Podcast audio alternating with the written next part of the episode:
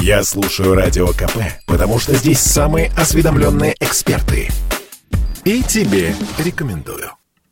Всего-то 50. Андрей Малахов празднует юбилей. Яркого и эпатажного ведущего знает вся страна.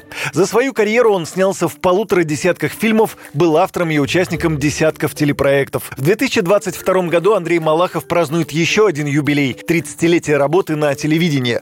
Малахов, как он сам признавался, начинал свою карьеру на телевидении с позиции мальчика на побегушках. Однако уже в конце 90-х харизматичный молодой человек появился в собственной программе «Доброе утро» с Андреем Малаховым. В эфире программа «Доброе утро» на Первом канале РТ. Приятного аппетита всем, кто завтракает вместе с нами. И напоминаю, что сегодня наш профессиональный праздник, День работников телевидения и радиовещания. По-настоящему знаменитым Андрей Малахов стал, когда в эфир вышла программа «Большая стирка».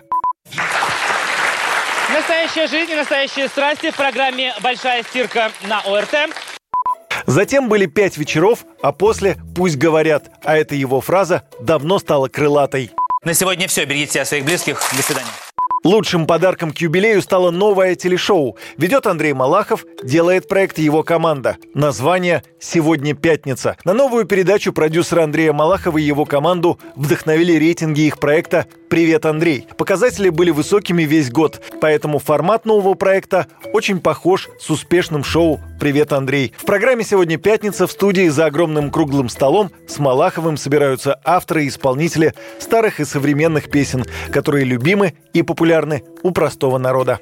Юрий Кораблев, Радио КП. Спорткп.ру О спорте, как о жизни.